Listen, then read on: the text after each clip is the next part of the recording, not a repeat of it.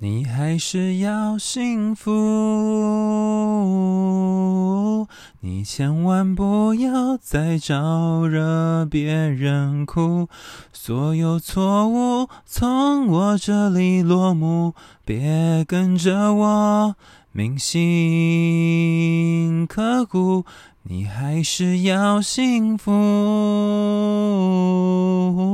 我才能决定。我还得很清楚，决定自己再也不会占据你的篇幅。明天开始，这一切都结束。各位听众朋友，大家好，欢迎收听今天的为你点歌。刚刚大家所听到的是由田馥甄所演唱的《还是要幸福》这首歌，由今天的听众朋友点播。来信的这位朋友呢，叫做小熊，他想要点播给一个认识将近十年的朋友。那他的故事也非常动人，他的故事里面。谈的不只是这个朋友，也谈了她跟她的男朋友之间的关系，夹在两个人之间，不确定要怎么选择。倘若你也是这样的人，你也在两个人当中，好像觉得两个人都有一些自己渴望的地方，想要在一起的地方，但是却迟迟无法做出决定的话，那么就欢迎你继续聆听今天的故事。或许你可以从他的故事里看到像是你自己一般的影子。那我们就要开始今天的故事喽。亲爱的海苔熊，他是我认识了十多年的朋友，其实也不算朋友。我们没有任何的共同朋友圈，也没有任何熟悉的朋友，就只是当时同一个补习班，然后我们是在补习班认识的两个擦肩而过的人。更确切的来说，我们认识没多久。所有的对话都非常的开放，就像是床伴那样，只是有名无实。我们聊什么都可以，没有压力，没有负担，不需要讨好，也更不用假扮自己对外人的那个角色。我们想怎么样就怎么样，相当自在。有一大段时间，我们每天都有联络，可是见面的次数屈指可数。后来我们毕业了。也许是有不同的求学方向，有新的生活。当时我们在香港的最后几天见面之后，各自回家。他只传了一句：“忘了我吧。”我们就再也没有联系了。其实那个时候我就发现自己喜欢他了，但是我们是一种非典型的朋友关系，让我从来不敢表示一些什么。他是一个很做自己。不在乎世俗的眼光，也不在乎他人的男生，非常有魅力。但同时，他也是一个失落、忧伤、对世界愤怒，还有很多黑暗面的男生。直到我们各自来到不同的国家的几个月后，他主动抛讯息问我过得还好吗？我们才又断断续续的保持联络。后来我心情不好，或者是想念他了，就会丢一个没头没尾的讯息。他总是很快的就会回复讯息，和我闲聊。而他在状态好的时候，其实也不太联系我。只有在状态不佳的时候，又想要跟朋友分享的时候，他才出现在我的聊天室里。我们的作息都很不正常，我们总是在半夜醒着回讯息。那时候，其实我的想念很深。原先以为研究所可以申请到他所在的城市多伦多。可是后来我失败了，于是后来我在新的环境当中渐渐一个人生活，一个人过得好，而不打扰他的那种生活，因为我想放弃喜欢这么一个虚无缥缈的人。之后我认识了现任的男友，在我决定要快乐一点，准备接受现任男友的追求之后呢，他偏偏又在此时出现了，密集的找我，我告诉他。我身边有一个人出现了，我觉得还不错，可以试试看。他总是说：“不好吧？为了一个刚认识的人，要抛弃我吗？”他的话让我觉得，也许他是怕少了一个可以在一起做什么都可以的朋友。过了一段时间，聊天过程当中，我有提及我正在交往的事情。他只是说，如果我在和现任男友在一起之前有去找他，他会想在那个时候跟我说一些事情，但又说，如果我只要幸福就好了，他也不打扰。直到现在，我还是不太懂他到底想说些什么。后来的这几年，我和我男友相当稳定。不过每一次在这段关系里面，我感到非常生气或者是伤心的时候，总会找他讲话，而他也总会偶尔联络我。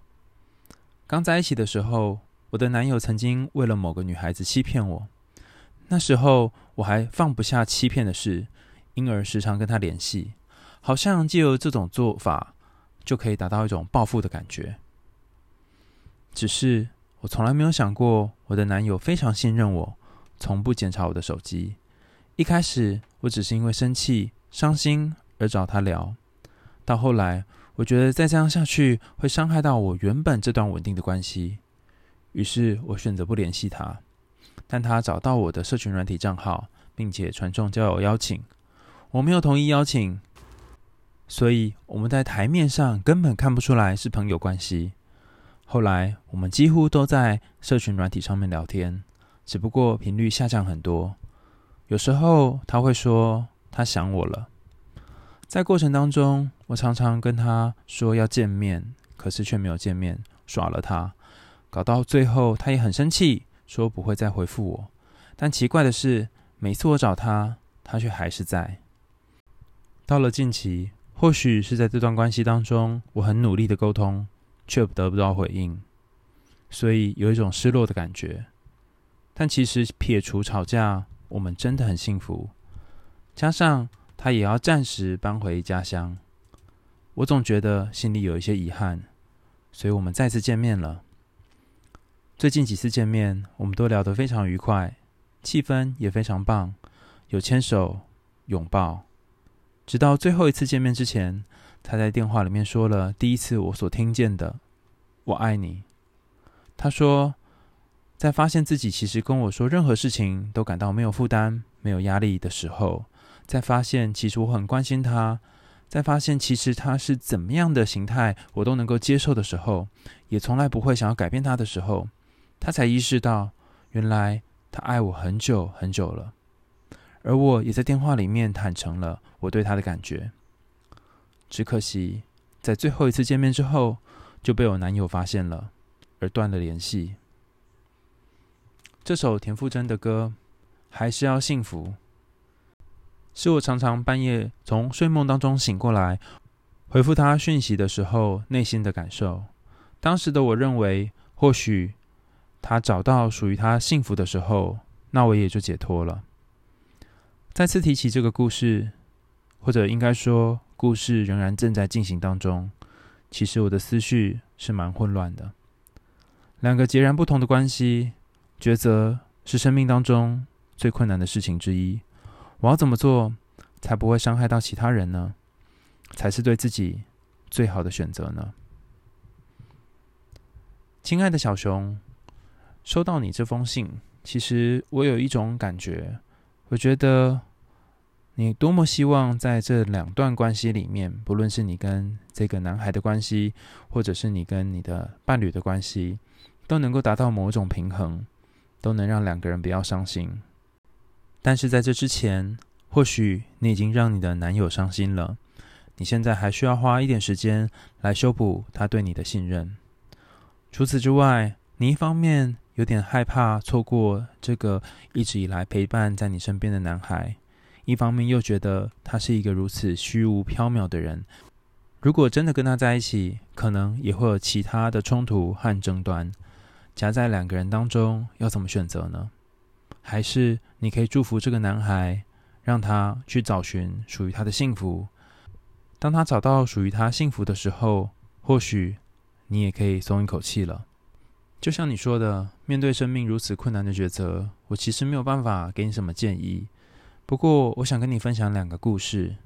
第一个故事是我的高中同学，她是一个女孩，他当时也遇到了两个生命当中影响他很深的人，就像你一样，一个是在他的身边陪伴着他，非常稳定的一个理工男；另外一个是有时候出现，有时候消失，虚无缥缈的剧场男。在剧场的这个男孩，每天会传讯息给他，偶尔下班的时候会去接送他，然后会带一束很巨大的花，让他觉得惊喜。我朋友总从剧场男的身上。看到了自己原来是这么值得，原来是这么浪漫，他也很喜欢这样的感情。可是他心中仍然有一块是放着那个理工男，为什么呢？因为他知道，不论是薪水或者是未来的生活，这个理工男都有可能给他一个比较好的家庭，而他又是一个很渴望有家庭、很渴望生小孩的人。如果跟着剧场男有一餐没一餐的吃饭，很可能不要说小孩了，连生活都是个问题。于是最后，我参加他的喜酒。当然，这场喜酒的新郎是那个理工男。可是，在他结婚过了两三年之后，每天每天还是会做跟剧场男有关的梦境。有时候还是会写讯息来跟我说，如果当初他做出了不一样的选择，会不会现在生命就比较少惆怅？再跟你分享另外一个故事。这个故事是，呃，我一个大学的时候社团认识的朋友。他是个男孩，他的生命里面一样有两个女孩，一样有一个是非常浪漫的、非常文艺气息的念哲学系的女孩，另外一个是念商学院的女孩。他选择跟商学院的女孩在一起，两个人交往了非常长的一段时间，即将论及婚嫁。甚至还一起看好了房子，一起想好要去哪里，在未来共同居住、生下小孩。可是他脑袋里面一直忘不掉那个日日夜夜思念的哲学系的女孩。有一天，他们两个人在一场舞会上面遇见。这个男生最后选择跟哲学系女孩一起离开，然后让那一个。跟随他好多年、好多年，陪伴大家身边的商学院女孩伤心了。而这个商学院女孩自此之后，在他朋友圈也说这是一个渣男，因为他浪费了他的青春，却换来跟另外一个人在一起。我听到这个故事的时候，心想：这个我朋友既然选择了哲学系的女孩，代表他一定很爱她吧？两个人的感情一定能够经得起很多时间的考验吧？结果没想到，当他选择了这个哲学系的女孩，和她度过了一段交往的时间，发现有好多的冲突，好多的争执，好多原本两个人在远距互相联络的时候不会出现的那些困境。他们真实的进入一段关系，而这段关系却跟他们当初所想象的有所不同。后来，我这个朋友才告诉我。原先他之所以跟哲学系的女孩可以有这么多的联系，这么多精神上面的交流，某种程度上面是因为他还跟商学院女孩在一起，而哲学系的女孩就像是他一个精神的出口。除此之外，他不需要每天跟哲学系的女孩相处，不需要柴米油盐。可是当这些变成每一天需要讨论的日常的时候，就会变得痛苦。后来经过了这两段恋情，他也跟哲学系女孩分手了。目前呈现单身的状态。我问他说：“这两段感情绕了一圈之后，你有什么感觉？”他给我一个很特别的答案。他说：“很多时候我们会以为我们必须在两个选项当中破选出一个唯一的答案，但我们经常忘了，很多时候答案并不存在这两个当中，而是有第三个答案。”我问他说：“那你的第三个答案是什么？”他说。如果要让他重新选择，他可能两个女孩都不会选。既然当初会被哲学系的女孩吸引，代表他可能不够爱这个商学院的女孩。既然这个哲学系的女孩没有办法跟他真正的一起生活，那么就代表这个女孩也不适合他。那谁才适合他呢？他告诉我说，他并不知道。他只知道这两个人可能都不是适合和他一起往下走的人，所以如果时光倒流，他可能会选择跟两个人都分开，然后维持着单身的生活。不晓得听了这两个故事，你有什么想法呢？同样是浪漫与面包，同样是一个非常理性的、保守的，或者是踏实稳定的对象，配上一个虚无缥缈的、飘忽不定的、让人很没有安全感的对象。这两个故事都是在这两种当中做某一种抉择，而两个人也做出了不一样的选择。可是两个选择都有它的遗憾跟辛苦的地方。我的想法是，我觉得在你的故事里面可以看到，你对这两个人都有某种程度上面的依赖，而你必须放在心里面的一把尺是：倘若你的人生有一个重要的价值观。这个重要的价值观是让你的灵性，或者是你的这个灵魂深处，可以有一起契合的对象呢？还是你希望能够有一个和你一起务实生活的对象呢？究竟哪一个对你来讲是重要的价值观呢？当你把重要的价值观摆在最前面的时候，你就可以比较容易去思考，谁是适合陪你走到后面的人。当然。在你的文字里面，你好害怕，好害怕去伤害任何一个人。可是，请记得一件事情：这两个人都是爱你的人。如果你希望保护他们，其实第一个步骤是保护自己不受伤。如果你希望他们能够过得快乐，第一个步骤是让你自己能够过得快乐。所以，当你摸着良心，按照你真诚的方式做出选择，其实就是对他们最小的伤害。未来感情的路或许很漫长，也或许在我回复你信件的期间，你已经做出了属于你自己的选择。我想要告诉你，所有的抉择都会蕴含着遗憾，但某种程度上，所有的抉择也都会蕴含着独一无二的可能。很快的，又来到今天为你点歌的尾声啦。由于之前我们都是录 YouTube 的音乐，但后来发现这样多多少少还是会牵涉到一些版权的问题，所以我在想，日后如果可能的话，我可以请我的朋友来清唱，或者是像今天大家所听到的，就是由我一个人来唱。那由于我唱歌很容易走音，五音不全，不过大家就包含着听吧。那最后再让我们一起听一遍这首由田馥甄所演唱的，但是是我来唱的。还是要幸福的副歌，你还是要幸福，你千万不要再招惹别人哭，所有错误从我这里落幕，别跟着我铭心刻骨，你还是要幸福。我才能确定，我还得很清楚，确定自己再也不会占据你的篇幅。明天开始，这一切都结束。